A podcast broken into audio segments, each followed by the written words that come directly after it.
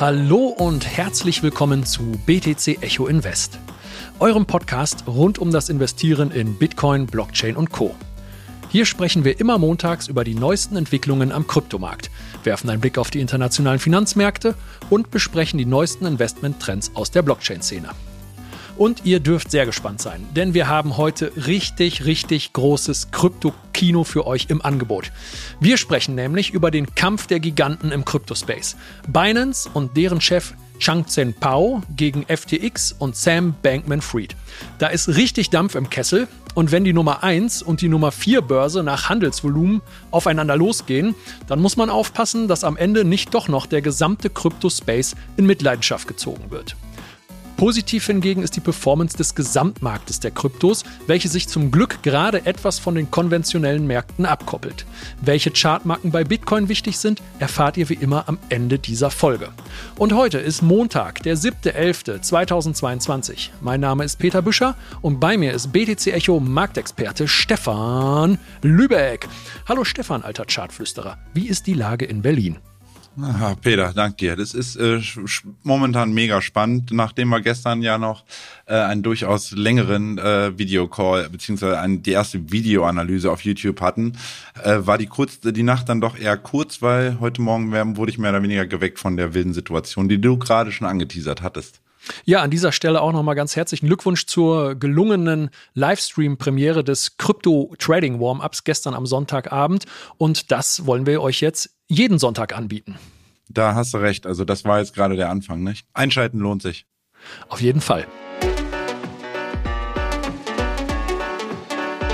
Achtung, dieser Podcast stellt keine Anlageberatung dar. Alle Aussagen dienen lediglich der Information und spiegeln die persönlichen Meinungen unserer Redakteurinnen und Redakteure wider. So, und wo jetzt der rechtliche Aspekt geklärt ist, geht es auch direkt los. Wir starten mit einem kurzen Marktupdate und da haben wir eine sehr interessante und positive Entkopplung des Kryptomarktes vom konventionellen Markt. Stefan, hol uns bitte einmal ab, was da abgeht. Äh, ja, ähm, tatsächlich war es am Freitag durchaus spannend. Es sah Freitag ähm, so aus, als könnte Apple den ganzen Markt nach den Süden reißen. Wir hatten ja unter der Woche am Mittwoch die Fed-Zinsentscheidung, die führte dazu, dass der Markt nach der Bekanntgabe der 75 Basispunkte von Herrn Paul tatsächlich am klassischen Markt deutlich gen Süden rauscht. Das war die schlechteste Entwicklung nach einer Fed-Sitzung jemals nach Aufzeichnung. Also noch nie hat ein Markt so schlecht auf eine Fed-Sitzung reagiert. Das muss man einfach mal so ähm, einfach mal festhalten. Ähm, dann erholte er sich ein Stück weit und am Freitag, äh, ja, im Grunde genommen führte der Abverkauf bei Apple dazu, dass Apple ja wieder am Abgrund stand. Ähm, Hintergrund ist der, dass Apple bekannt gab am Donnerstag nachbörslich, dass sie bis auf wenige Entwickler ähm, einen kompletten Einstellungsstopp äh, verhängt haben. Das heißt, man sieht auch, die Krise ist auch selbst beim, beim teuersten Unternehmen der Welt angekommen. Man sieht tatsächlich das, was Apple nochmal abwenden konnte am Freitag und sich tatsächlich wiederholen konnte an der, an der Abrisskante, nenne ich das mal, hat Amazon schon hinter sich. Amazon droht ähm, schnurstracks in Richtung März 2020 tief abzurutschen. Ja, Apple blickte in den Abgrund. Amazon ist da schon einen Schritt weiter. Kleine, kleiner Karlauer. Aber ähm, da hat unser Kryptomarkt zum Glück eine ganz andere Entwicklung hingelegt. Das ist richtig. Ähm, nicht nur, dass ähm, Bitcoin tatsächlich am Freitagabend äh, ein neues sieben Wochen hoch markierte, was durchaus sehr positiv zu werten ist, ähm, gab es auch bei verschiedenen anderen Altcoins sehr positive Kursentwicklungen. Ähm, hier sind unter anderem Matic, Algorand und Chilis anzusprechen. anzusprechen. Da würde ich mal ganz kurz so ein bisschen Hintergrund geben wollen. Und zwar ähm, insbesondere Matic. Äh, Leute, die aktiver verfolgen, auch ähm, im Telegram-Channel unterwegs sind, wissen, dass ich ein großer Fan von Matic bin. Ähm, Matic hat eigentlich ursprünglich mal als reine Layer 2 Lösung für Ethereum gestartet und ähm, entwickelt sich gerade zu einem, naja, ich würde mal fast sagen, ETH-basierten eigenen Ökosystem. So, neben der ursprünglich der Möglichkeit, kostensparend überweisen zu können im Ethereum-Netzwerk, damals als die, die Preise für Ethereum-Überweisung in die, in die ja, derart in die Höhe schossen, kam Matic äh, um die Ecke als Layer 2 Lösung und man konnte so kosten, kostengünstig weiterhin Überweisungen auf dem Ethereum-Netzwerk tätigen. Das war so eigentlich die, der Key-Gedanke von Matic. Aber die Entwickler und die Hintermänner von Matic haben scheinbar viel mehr vor und sie machen da auch das meiste durchaus richtig. Ähm, man, sie haben sukzessive sich zu einer kostengünstigen Alternative für das Minden von NFTs entwickelt, also der Erstellung von NFTs im Matic-Netzwerk. Ähm, ja, und durch die weiteren Möglichkeiten hat Matic vor Monaten sogar tatsächlich einen Innovationspreis des Disney-Konzerns ähm, bekommen und ist damit das einzige Krypto-Startup in diesem Jahr gewesen, äh, was es unter die Top 10 ähm, des Disney-Konzerns äh, potenziell äh, starker Startups geschafft hat. Das ist meiner Meinung nach schon eine Art Ritterschlag, wenn man im Endeffekt ein Funding von Disney bekommt, was sie dadurch dann nämlich generiert haben. Ja, ist keine Pommesbude dieser Disney-Konzern. Das ist richtig. Ja, und dann zusätzlich bekam Matic in der letzten Woche weiterhin weiter Aufwind, als Instagram, ähm, jeder kennt Instagram, ein Teil des Meta-Konzerns, äh, bekannt gab, jetzt zukünftig einen NFT-Marktplatz ähm, anbieten zu wollen und NFTs auf Instagram nutzbar und handelbar zu machen. Und das wiederum auf Basis von Polygon, also Matic.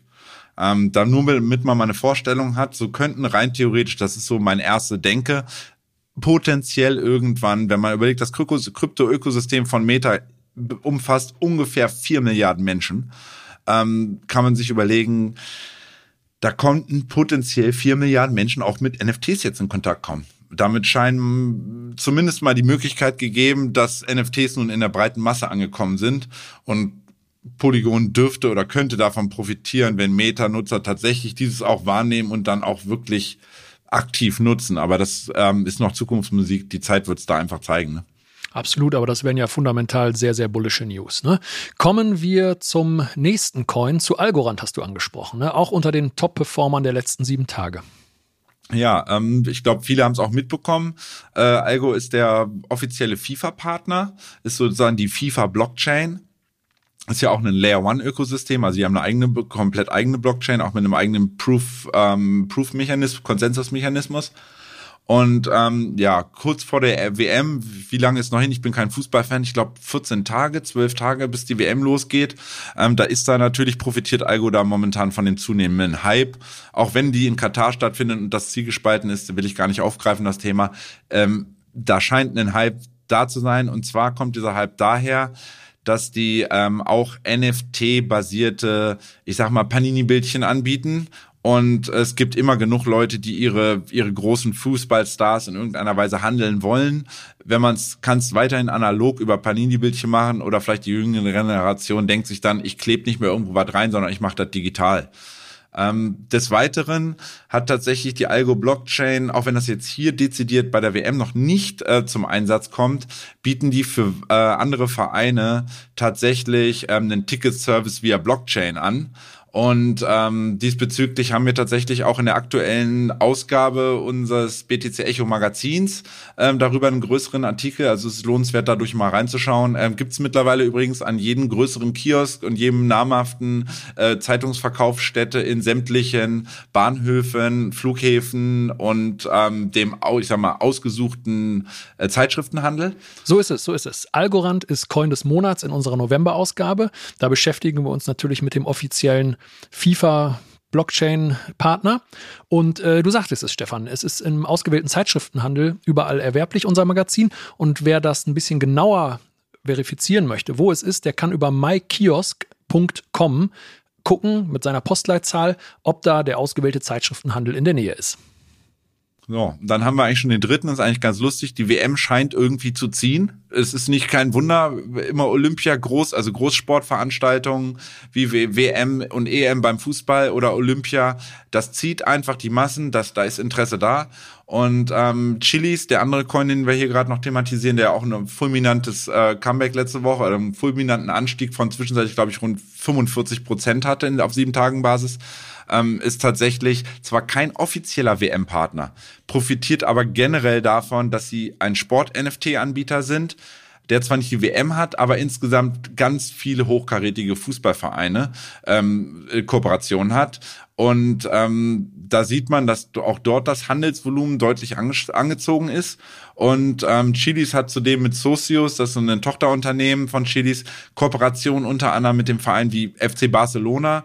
Unlängst hatte ähm, die beiden zusammen auch tatsächlich ein 100 Millionen Investment in den in den ja in die Mediasparte von FC äh, Barcelona investiert. Äh, man munkelt ein wenig, damit konnte auch ähm, ein gewisser Spieler namens Lewandowski auch mitfinanziert werden. Das geht so unter der Hand ein wenig. Aber wenn man dann weiter des Weiteren sieht, wen die noch so als Partner haben. Die haben Manchester City, ist glaube ich auch ein ziemlich großer Verein mit Pep Guardiola als Trainer. Dann haben sie AC, AC Mailand, ein, ja, ein großes, großer Fußballclub in Italien und die Italiener sind sowieso Fußball verrückt.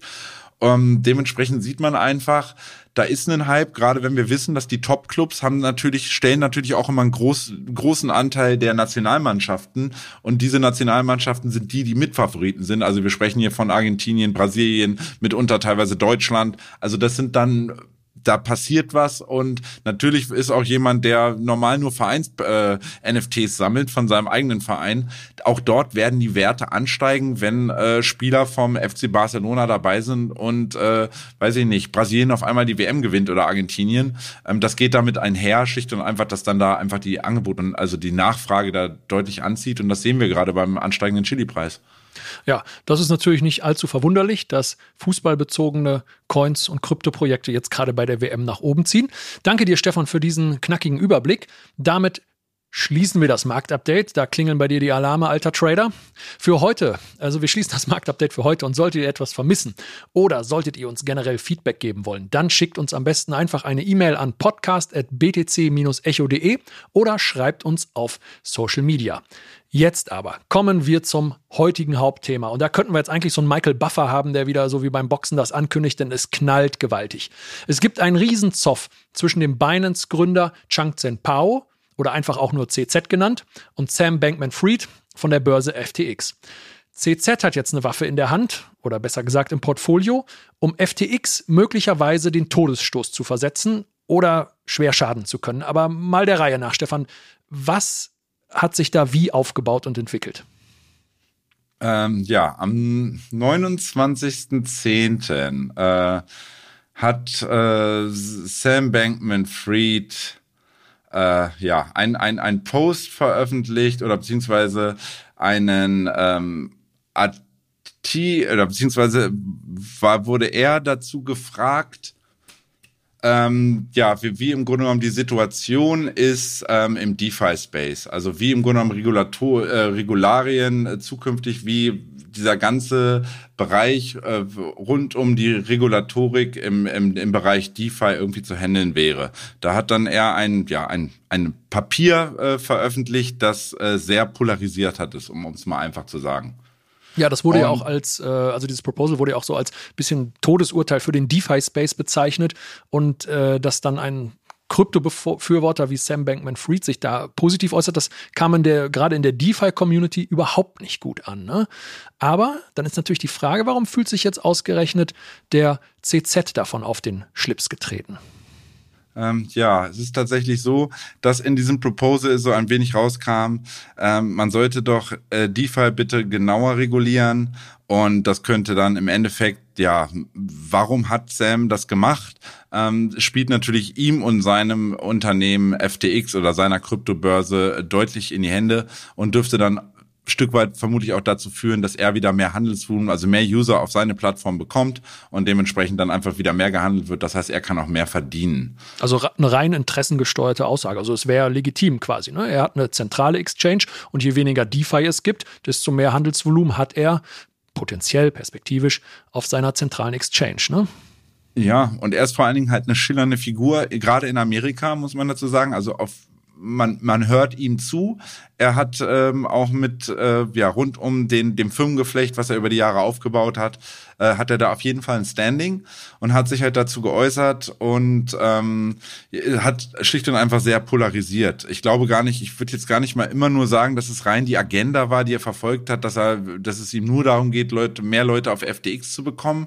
Ähm, nun ist es einfach so, der DeFi-Space äußert sich selber da nicht so viel zu und er hat halt gesagt, okay, bevor nur Politiker darüber entscheiden, ähm, wurde er halt als Fachmann in dem Bereich Krypto halt dazu befragt und er hat mehr oder weniger gesagt, ähm, ich habe da eine Idee, wir könnten da eine Art Blacklist-Verfahren aufbauen, ähm, um im Grunde genommen, ja, Leute, die die Scammer sind, die, die sich nicht an bestimmte Regeln halten, dass wir die blacklisten und auch ähm, sämtliche Wallets, die mit gebblacklisteten äh, Wallets oder Akteuren ähm, Kontakt haben, dass man die gleich mit auf eine Art Bannliste packt.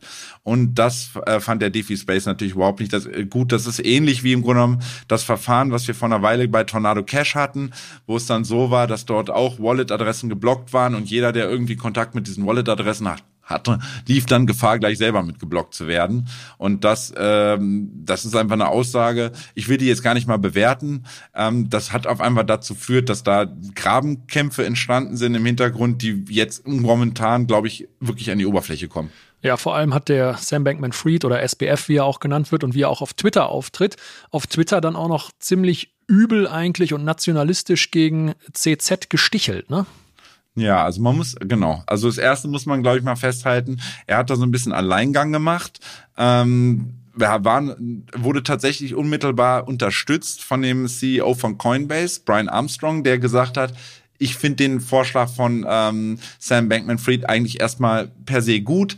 Vielleicht kann man an Details irgendwie noch ein bisschen schrauben, aber ähm, da muss jetzt was passieren. Wir brauchen da mehr Regulatorik, auch diesbezüglich, dass wir nun mal unglaublich viel Scams haben im Bereich Krypto und äh, gerade im DeFi-Space, auch auf der Binance-Chain unter anderem. Da, da, da schließt sich so wieder ein wenig der Kreis. Aber ich glaube, das Wichtigste ist eigentlich CZ als sag ich mal, dem wichtigsten Player, weil er die grö größte Kryptobörse hat, wurde halt nicht vorher, äh, ja, also ja, der Gehör geschenkt, ne? vorher nicht nichts, genau, worden, es ne? war nicht abgesprochen und ich glaube, das hat ihm das erste Mal zugesetzt und ähm, dann ging es natürlich hin und her. Und ähm, CZ hat fand das sogar überhaupt nicht gut, hat das in einem Tweet dann auch geäußert.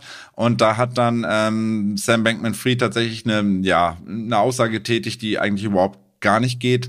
Aber ähm, so ist das in heutiger Zeit, wenn ähm, China gegen USA, was wir in der normalen politischen Ebene momentan sehen, zwischen den ähm, zwischen Joe Biden und äh, Xi Jinping, ähm, da hat äh, der SBF tatsächlich darauf äh, verwiesen, so nach dem Motto, ja, du kannst ja, warst du denn schon jetzt in Washington, hast da selber was dazu gesagt oder haben sie dich überhaupt reingelassen? Weil wir haben ja ja, äh, bist du quasi reingekommen. Hintergrund sind natürlich Bam, das ist natürlich unter der Gürtellinie.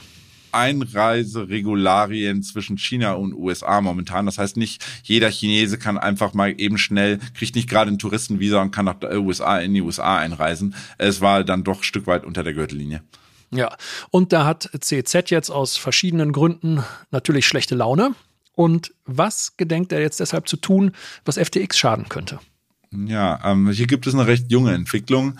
Ähm, und zwar ist es so, wir haben Punkt eins. Unlängst kam ein Bericht raus, ähm, ich glaube erstmalig auf Coin, äh, CoinDesk getriggert, wonach ähm, Zweifel an der am Balance Sheet, also im Grunde genommen dem der Unternehmens äh, Bilanz der Unternehmensbilanz äh, von Alameda Research, dem ja dem Venture Capital Unternehmen von ähm, Sam Bankman-Fried. Man muss dazu wissen, FTX ist im Grunde genommen sein zweites großes Projekt. Angefangen hat dann mit Alameda Research, war damit ein sehr früher Investor, unter anderem in Solana. Also ich will nicht wissen, ob der Solana vermutlich für wenige Cent damals gekauft hat. Dadurch ist er noch reicher geworden, nachdem er ursprünglich so durch Arbitragehandel, das hatten wir in einer anderen, ähm, hatten wir auch schon, gibt's Artikel, das hatten wir auch, glaube ich, in einer früheren Podcast-Folge mal behandelt, dass er über in den ja, frühen in den Wildwestzeiten des Crypto-Space 2017 durch Arbitragehandel äh, seine ersten vier Millionen verdient hat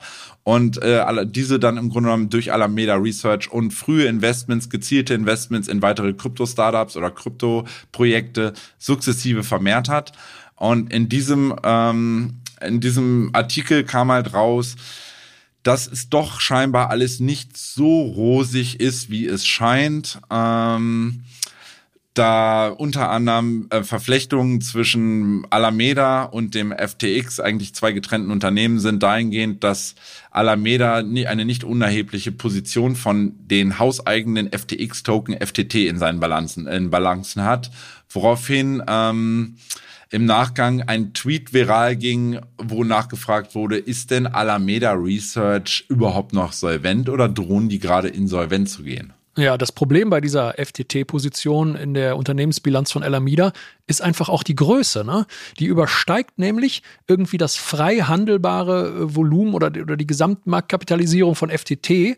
Und da ist dann natürlich die Vermutung, entweder haben die da Schindluder getrieben oder das ist eine stark gehebelte äh, Position, die, die, die dann natürlich auch, wenn sie mal nicht long läuft, entsprechend Druck auf dieses Unternehmen ausüben kann, oder?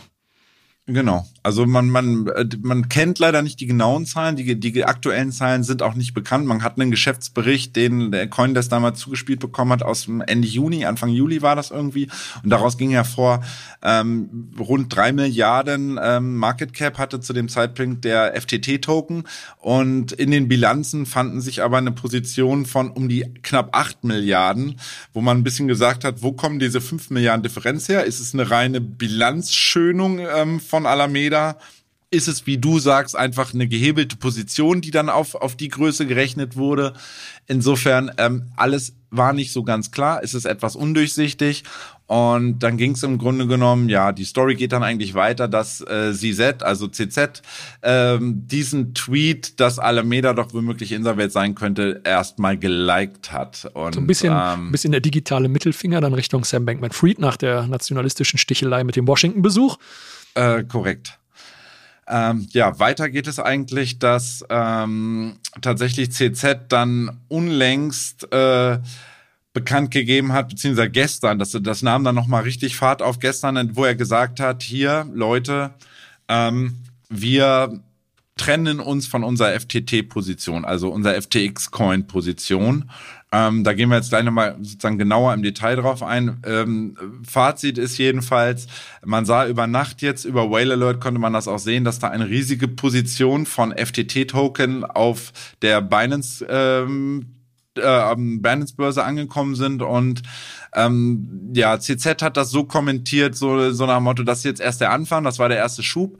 Man weiß jetzt nicht ganz genau, war das tatsächlich von ihm selber, ähm, aber es ist sehr wahrscheinlich, äh, dass durchaus ähm, ja, Binance im Grunde genommen angefangen hat, seine, seine sehr große FTT-Position äh, langsam in, in den Markt schieben zu wollen. Und ähm, das hat dann ein Stück weit gestern Abend hohe Wellen geschlagen und da sah man auch äh, direkt in dem Chart von, äh, von vom FTX-Coin FTT dann doch ähm, eine deutliche Kursabgaben. Ja, wenn man sich das Volumen anguckt, ist, glaube ich, das äh, höchste Handelsvolumen seit Januar 2022 beim FTT-Coin.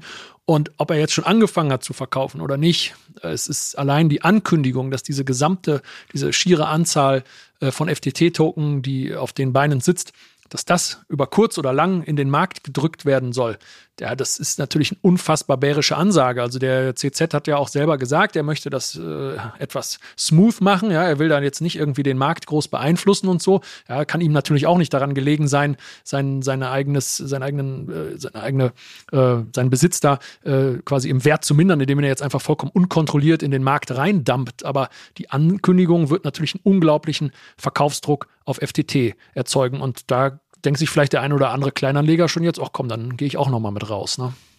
Ähm, genau, richtig. Also man sieht dann ja auch immer, äh, Leute haben natürlich dann selber angefangen, FTT-Coins ihre zu verkaufen und sagen lieber, äh, ähm, ja, im Grunde genommen die, die, die Sicherheit ist die Mutter der Porzellankiste, will ich da einfach mal sagen. Das habe ich tatsächlich ähm, bei uns in dem einen, also in den Channels auch empfohlen, dass ich gesagt habe, wenn ihr nicht riesig im Minus jetzt schon seid und eure Position ähm, jetzt vielleicht auch nicht so klein ist, dass es selbst ein Totalverlust, sagen wir mal, sehr überschaubar wäre, seid einfach, geht im Notfall, wenn ihr euch damit unwohl fühlt. Ich sage euch nicht verkauft, aber wenn ihr selber merkt, ihr habt einen Druck in der Magengegend, weil ihr nicht genau wisst, weil ihr es nicht einschätzen könnt und auch ähm, Peter und ich können das nicht im Detail einschätzen, weil man nicht weiß, was für Kräfte im Hintergrund wirken, wer jetzt auf welcher Seite von wem gerade steht, wer wen noch unterstützt oder auch nicht. Ähm, dementsprechend Unsicherheit mag, das ist wie von einer klassischen Börse. Ob das im Endeffekt passiert oder nicht, ist egal. Unsicherheit mag kein Markt, Unsicherheit mögen Investoren nicht und deswegen trennt man sich von Positionen, was auch völlig legitim ist in diesem Fall. Absolut. Und äh, wo auf die Börse Binance viel FTT äh, deponiert wurde, hat FTX ganz was anderes bekommen. Die haben eine hohe Stablecoin-Einzahlung erhalten. Ne? Wer, wer könnte das sein, Stefan? Und warum wird auf FTX dann so eine hohe Stablecoin-Position aufgebaut? Äh, ja, wir haben tatsächlich zeitgleich gesehen, dass ähm, eine große Menge in, ich glaube, wie viel Millionen, also x Millionen ähm, geparkt wurden auf FTX Äh, da könnte man natürlich jetzt erstmal denken, vielleicht ist das ja Sam, der einfach im Grunde genommen die Liquidität sicherstellen will in seinem, in, auf seiner Börse. Es ist aber tatsächlich wohl eher so, dass dass entweder CZ, also CZ selber war oder ein womöglich ein befreundeter Wahl, würde ich einfach mal sagen. Ähm, weil man kann ja diesen Stablecoin dann auch benutzen, um selber eine ja einen Leerverkauf zu tätigen, also eine gehebelte Short-Position aufzubauen auf den FTT-Coin, um diesen, und jetzt kommt's, ähm, unter ein aktuell sehr, sehr, sehr wichtiges Kursniveau zu drücken. Und zwar sprechen wir ja von der 22 US-Dollar. Jeder, der gerade vielleicht einen Chart zur Hand hat oder nachher gleich von der, von der Arbeit nach Hause kommt, einfach mal Chart aufmachen, gucken. Ich glaube, jeder sieht ja. ganz genau, warum die 22 Key-Level ist. Absolut, absolut. Das ist, ein, das ist wie, wenn ein riesiger Kopf auf einem ganz kleinen, dünnen Stängel sitzt. Ja, und dieser, dieser ganze riesige Kopf, der erstreckt sich vom Frühjahr 2021 bis jetzt und das hat im, im Jahr 2000, äh, Ende 2020, 2021 hat es einen unglaublich rasanten Anstieg im Chart gegeben und dieser Chart ist quasi unter 22 Dollar ist der sehr dünn und sehr nackt. Und das heißt, da ist wenig Unterstützung äh, von Käuferseite. Und wenn es jetzt unter diese 22 geht, Stefan, dann kommen total abgefahrene Kursmarken bei FTX ins Spiel, ne? Oder bei FTT.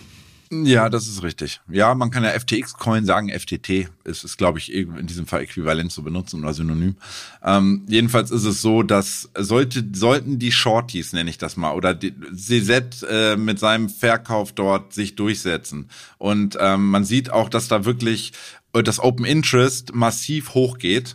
Ähm, das heißt, Leute wirklich massiv gehebelte Short-Positionen in diesem Fall aufbauen ähm, dann könnte der Kurs, wenn die 22 wirklich nachhaltig nach unten geknackt wird, ähm, könnte tatsächlich dazu führen, dass der schneller als erwünscht, was vermutlich von ähm, äh, Sam Bankman-Fried nicht nur 15, 20 Prozent abrauscht, sondern sich im Grunde genommen direkt halbiert von 22 auf 10, 11 Dollar. Da finden wir die nächste, nächste Unterstützung. Und sogar die ist nicht die absolute Key-Unterstützung. Die wirkliche Key-Unterstützung liegt tatsächlich ähm, bei um die drei bis vier Dollar. Also da ist unglaublich auf, viel Downpotenzial. Ja, das ist sehr unschön, ne? aber so ist es. Also der Chart lügt nicht und so sieht's einfach aus. Ne? Guckt gerne mal selber rein. Ja, und dann haben wir natürlich in der Folge das Problem, wenn FTT kollabiert, der Preis, dann dürfte das ähm, gehebelte Long-Positionen ähm, bei FTX und Alameda triggern. Also das Problem ist, dass Alameda selber eine große gehebelte Position an FTET-Token hält und diese dürfte halt ähm, bei keinem Nachschuss, also sprich, wird frisches frische Liquidität von Sam oder Sam-Unterstützern in diesem Fall ähm, nachgelegt, um den Margin Call Preis weiter runterzudrücken. Gleiches hatten wir damals übrigens bei bei Celsius, als ähm, damals auch Celsius kurz davor stand, äh, liquidiert zu werden im, im, im Zuge dieses, dieses Terra Luna Crashs. Da war es auch so, dass die immer wieder Liquidität nachgelegt haben, um ihren Margin Call Preis oder ihr Margin Call Level immer weiter zu senken, damit sie dem entgehen können. Wie wir wissen, wie es ausgegangen ist, wissen wir alle. Hat nicht geklappt. Ähm, interessant ist da tatsächlich, dass wohl Sam oder FTX durchaus auch Support von anderen Seiten bekommt. Ähm, da gibt's jetzt in den letzten Tagen oder heute, heute schon wieder, ich glaube heute, heute Nacht war das, ähm, größere Überweisungen seitens Circle. Circle ist der, ähm, der Ersteller von USDC, also dem zweitgrößten oder zweit drittgrößten Stablecoin ähm, der Welt und da scheint es, da scheint er Unterstützer zu haben, weil davon kriegt er momentan sehr viel Liquidität zugeschossen und ähm, mitunter wird er natürlich das für die sozusagen die Liquidität auf seiner Börse irgendwie zur Sicherstellung nutzen, aber er wird es kann es dann vermutlich auch nutzen, um sich selber dagegen abzusichern, um seine notfalls die gehebelte Position von Alameda dort einfach abzusichern. Ja gut, okay, die Unternehmen, die hinter USDC und Circle stehen, sind natürlich US-Unternehmen. Ne? FTX ist eine US-Börse, äh, der Armstrong von Coinbase ist in den USA ansässig. So ein bisschen klingt das, als ob sich der Wirtschaftskrieg China-USA da einfach im Kryptobereich auch widerspiegelt, oder? Ähm, das sehe ich tatsächlich ähnlich. Ähm, man, man darf jetzt nicht so weit gehen, dass man da jetzt alles so, ja, so absolut schwarz-weiß malt, sag ich mal. Aber es ist schon ähm, interessant, ähm, dass äh, CZ ähm, selbst Chinese sehr erfolgreich, größte Börse, äh, reichster, ähm, reichster Kryptomensch, sag ich mal, ähm, auf der einen Seite steht und auf der anderen Seite, ähm, wie du schon gerade gesagt hast, die verschiedene amerikanische Unternehmen stehen. Wenn man jetzt auch das mal einfach nur mal weiterspinnt, und ich sage nicht, dass das unmittelbar damit was zu tun hat, aber aktuell ist es tatsächlich auf Länderebene so, dass die Chinesen, habe ich gestern Abend einen Chart wieder gesehen, die Chinesen verkaufen momentan massiv US-Staatsanleihen in den Markt das äh, schadet natürlich Amerika und der Fed. Also es ist im Grunde eine ähnliche Problematik, die wir haben, nur dass wir hier natürlich von einem viel kleineren Niveau reden und dass ähm, der halt am Cryptospace äh, stattfindet. Nichtsdestotrotz, man muss jetzt mal überlegen, wer da gewinnen könnte. Ähm, sollte diese 22 Dollar verloren gehen, dann ähm, wäre natürlich ein äh, maximaler Long Squeeze irgendwie vorstellbar. Und ähm, wäre es hingehen so, dass schafft es Sam, diese 22 zu verteidigen ähm, und den Bären Paroli zu bieten, ist dort perspektivisch auch einen, äh, wiederum einen, ähm, einen Short Squeeze möglich. Also es ist unglaublich spannend gerade, was da passiert. Wir kriegen da auch ein riesiges Handelsvolumen rein. Also der, das Handelsvolumen des Coins steht momentan auf Platz 11 sämtlicher Coins mit äh, börsenübergreifend 1,5 Milliarden Handelsvolumen. Normal hatte Peter vorhin kurz nachgeguckt stehen die bei Platz 28. Das heißt, die haben, sie haben jetzt da von im Verhältnis so irgendwo im Mittelfeld haben sie sich da unter die Top 10 vom Handelsvolumen äh, hochge, äh, hochgearbeitet.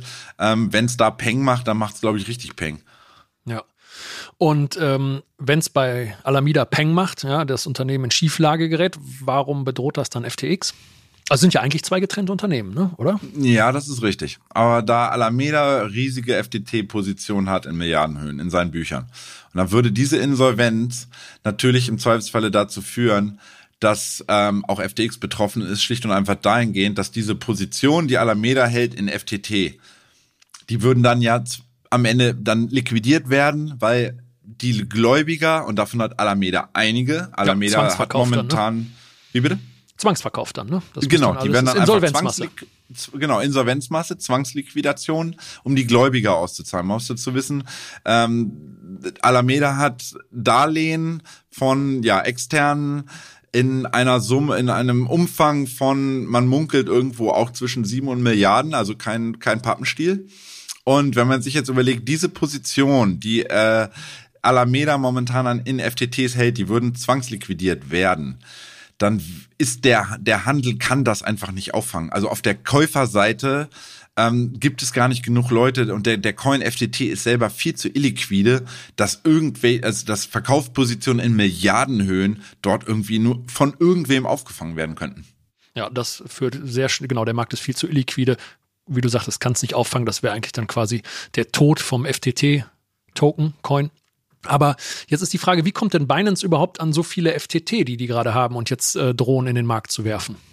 Ähm, die kommen tatsächlich aus einer Early Investor Runde, einer Investitionsrunde bei der Gründung von FTX. Damals ah, hat da hat man sich noch geholfen, scheinbar, ne? Ja, da war man sich noch irgendwie ein Stück weit grün.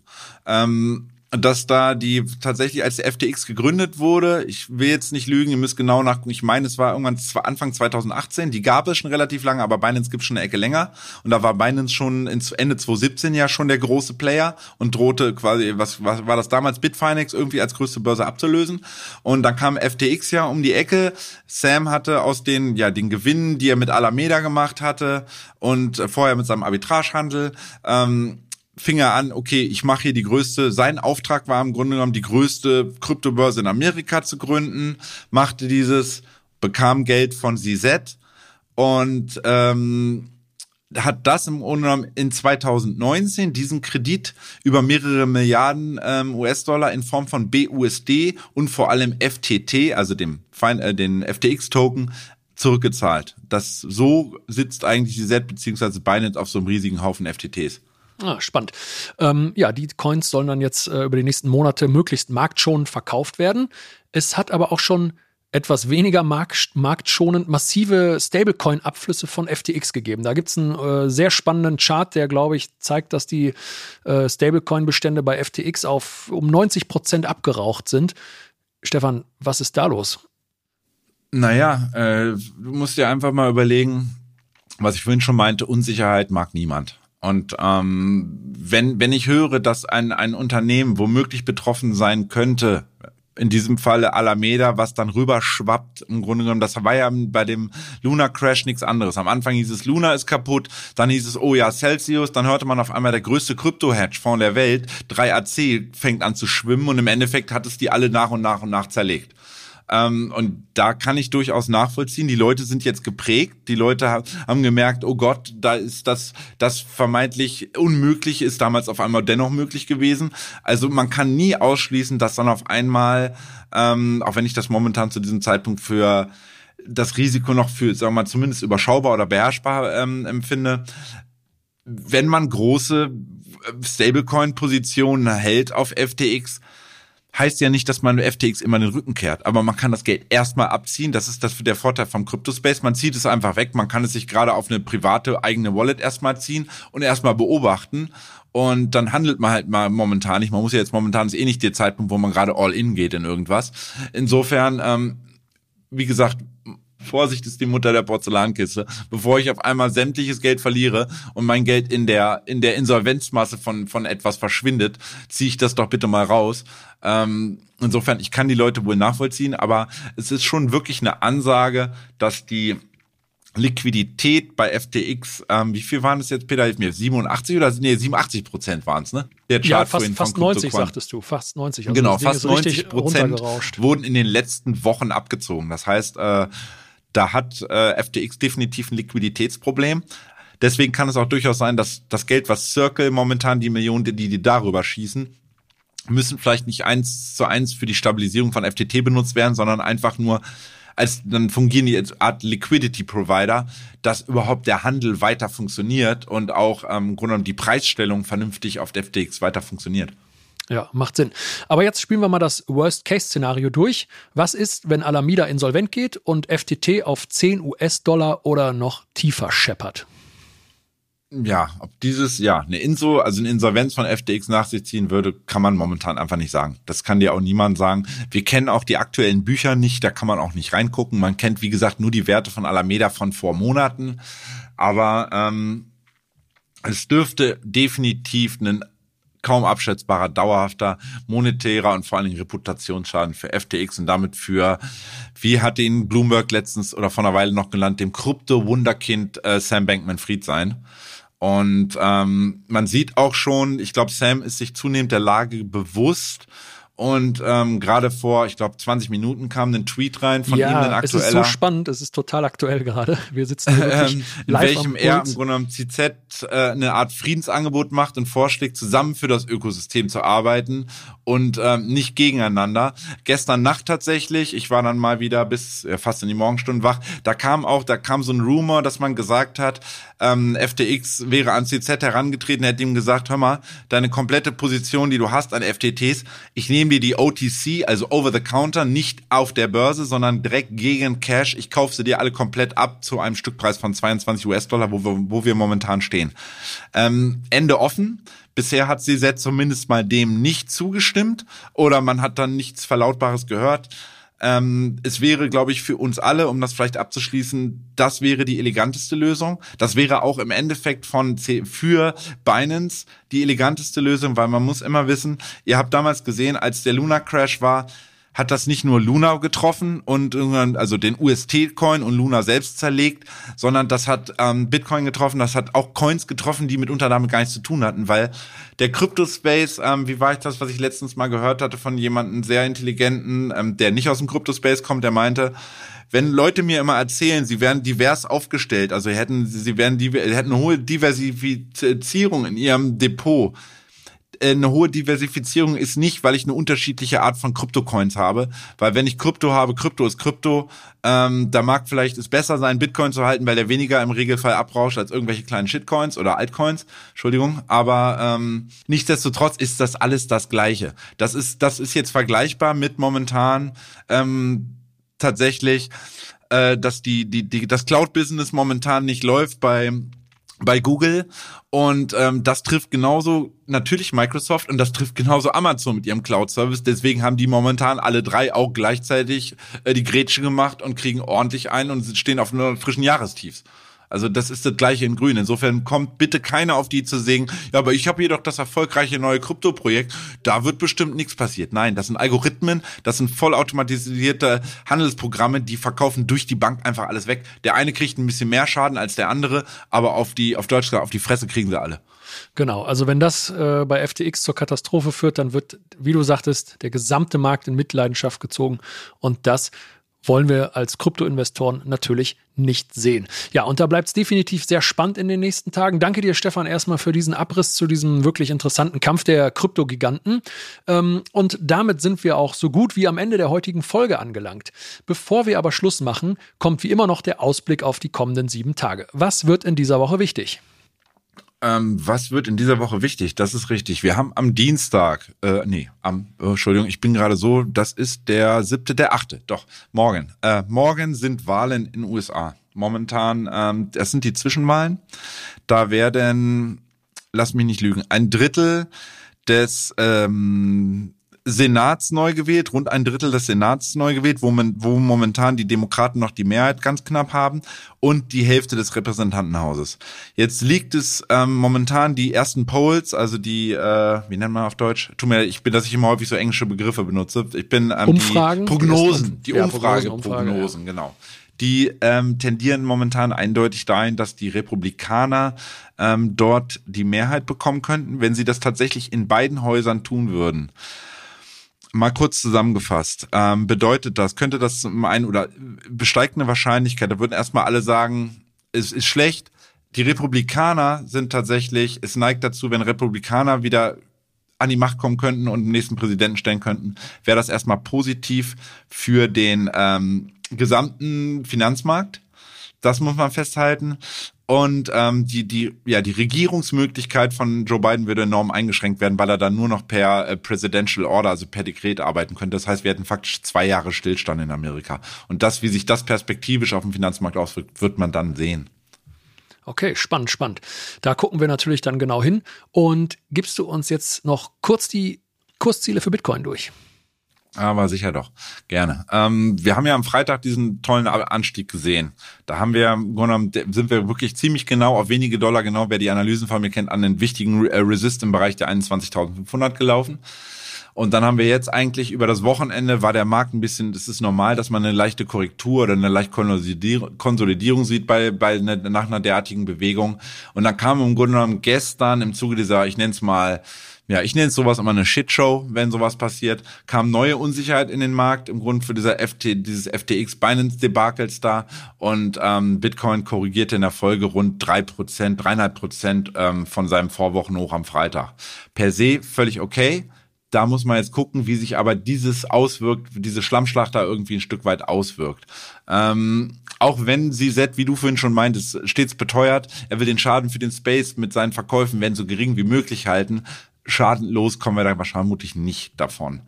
Ähm, zu den, zu den Levels. Solange wir nicht nachhaltig per Tagesschluss zurück unter den Bereich 20400, 20480 rutschen, ist für die Bullen erstmal kurzfristig die Welt noch in Ordnung. Ähm, so dann wäre auch wieder möglich, dass wenn wir den 21.000er Bereich zurückerobern, dass wir wieder den, den, einen neuen Versuch gen 21.500er starten. Ähm, nehmen wir die 21.500 raus hatten wir, hatte ich in der Vorwoche schon gesagt, 21.800 im Blick haben. Drüber nehmen wir die 21.800 auch in den nächsten, kommenden Tagen, vielleicht auch mit dem Wahlergebnis oder übrigens mit den frischen Inflationszahlen am Donnerstag in Amerika auch noch gerade ähm, auf dem Zettel haben, ist tatsächlich das Kursziel 22.800. Auf der Unterseite fallen wir bei Bitcoin jetzt ähm, auch unter erhöhtem Verkaufsvolumen. Bitte immer auf das Verkaufsvolumen aktuell schauen. Das ist wichtig. Ähm, fallen wir da unter 20.000, 19.800, das ist ja immer so dieses Key-Level, altes All-Time-High, 20.000, wichtige psychologische Marke, fallen wir da drunter und geben das wieder auf.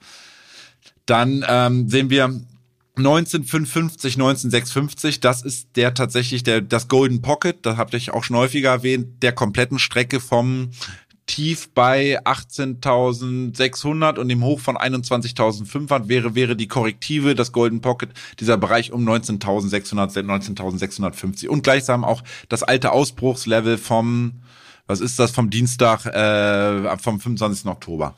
Geben wir das auf wäre das erstmal schlecht. Dann wäre Chart wird, würde sich eintrüben, bedeutet Minimum 19k auf der Unterseite. Geben wir die auch auf, sehe ich mal ganz schnell 18.600 und dann weniger vermutlich ist dann, ist dann auch nicht durchaus unwahrscheinlich. Alles klar. Vielen Dank dir, Stefan. Übrigens gibt es die bullischen und bearischen Kursziele für die Top 5 Kryptowährungen nach Marktkapitalisierung jeden Tag in unserem Daily Newsletter. Schaut einfach mal auf btc-echo.de slash newsletter vorbei, meldet euch an und schon seid ihr auf dem Laufenden. Ja, und das war es dann auch schon wieder für diese Woche. Wir bedanken uns fürs Zuhören und wenn euch diese Folge gefallen hat, lasst uns gerne eine positive Bewertung da. Wir wünschen euch einen guten Start in die Woche und bis zum nächsten Mal. Ja, bis zur nächsten. Und vielleicht bei uns immer auf dem Twitter-Kanal schauen, das sage ich noch ganz spontan. Wenn sich dann wirklich eine Entwicklung, dass die Zuspitzung dieser Problematik irgendwie, wenn es da weitergeht, dann werden wir euch da über Twitter am schnellsten auf dem Weg, äh, auf dem Laufenden halten, damit ihr da irgendwie nichts verpasst.